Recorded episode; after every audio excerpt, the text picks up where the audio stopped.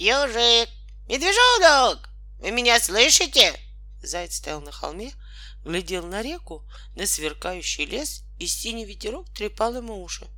Молчат, сказал сам себе заяц и закричал еще громче. Ежик, медвежонок! На чего кричишь? спросил кто-то. Заяц оглянулся. Никого не было. Нечего кричать, сказал кто-то. Все равно не услышат. А ты кто? спросил заяц. И где ты есть, если тебя не видно? Кто-то прошелся туда-сюда. Заяц слышал, как шелестит трава, и остановился перед зайцем. Вот что, сказал кто-то и уставился на зайца невидимыми глазами. Медвежонок теперь спит, поел и отдыхает, а ежик идет к нему с песней. Что поет? спросил заяц. Без слов. А ты откуда знаешь? Я все знаю. А зачем я их звал? От радости. Солнцу обрадовался и кричишь. Верно, сказал заяц.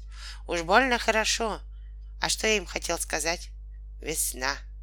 Точно. А еще? Давайте попрыгаем. А еще?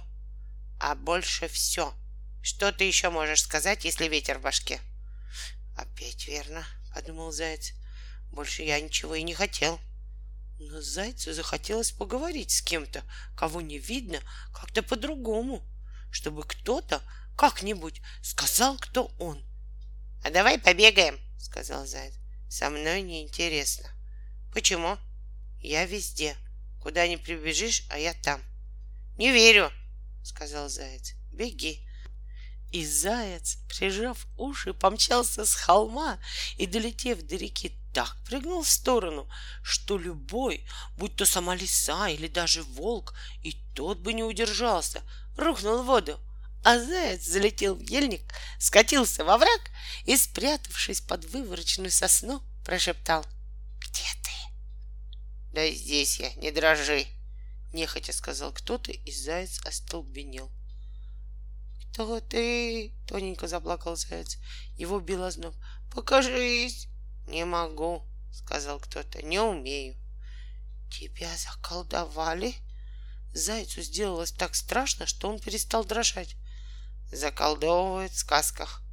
«А мы где?» Кто-то немного помолчал, потом заиграл на балалайке. «Это что?» — спросил заяц. «Балалайка». Балалайка тихонько тренькала, на лес надвинулись сумерки, а заяц сидел под вывороченной сосной, обхватив голову лапами и, раскачиваясь из стороны в сторону, мычал, будто у него болел зуб. «Ничего», — успокаивал его кто-то, — «это пройдет.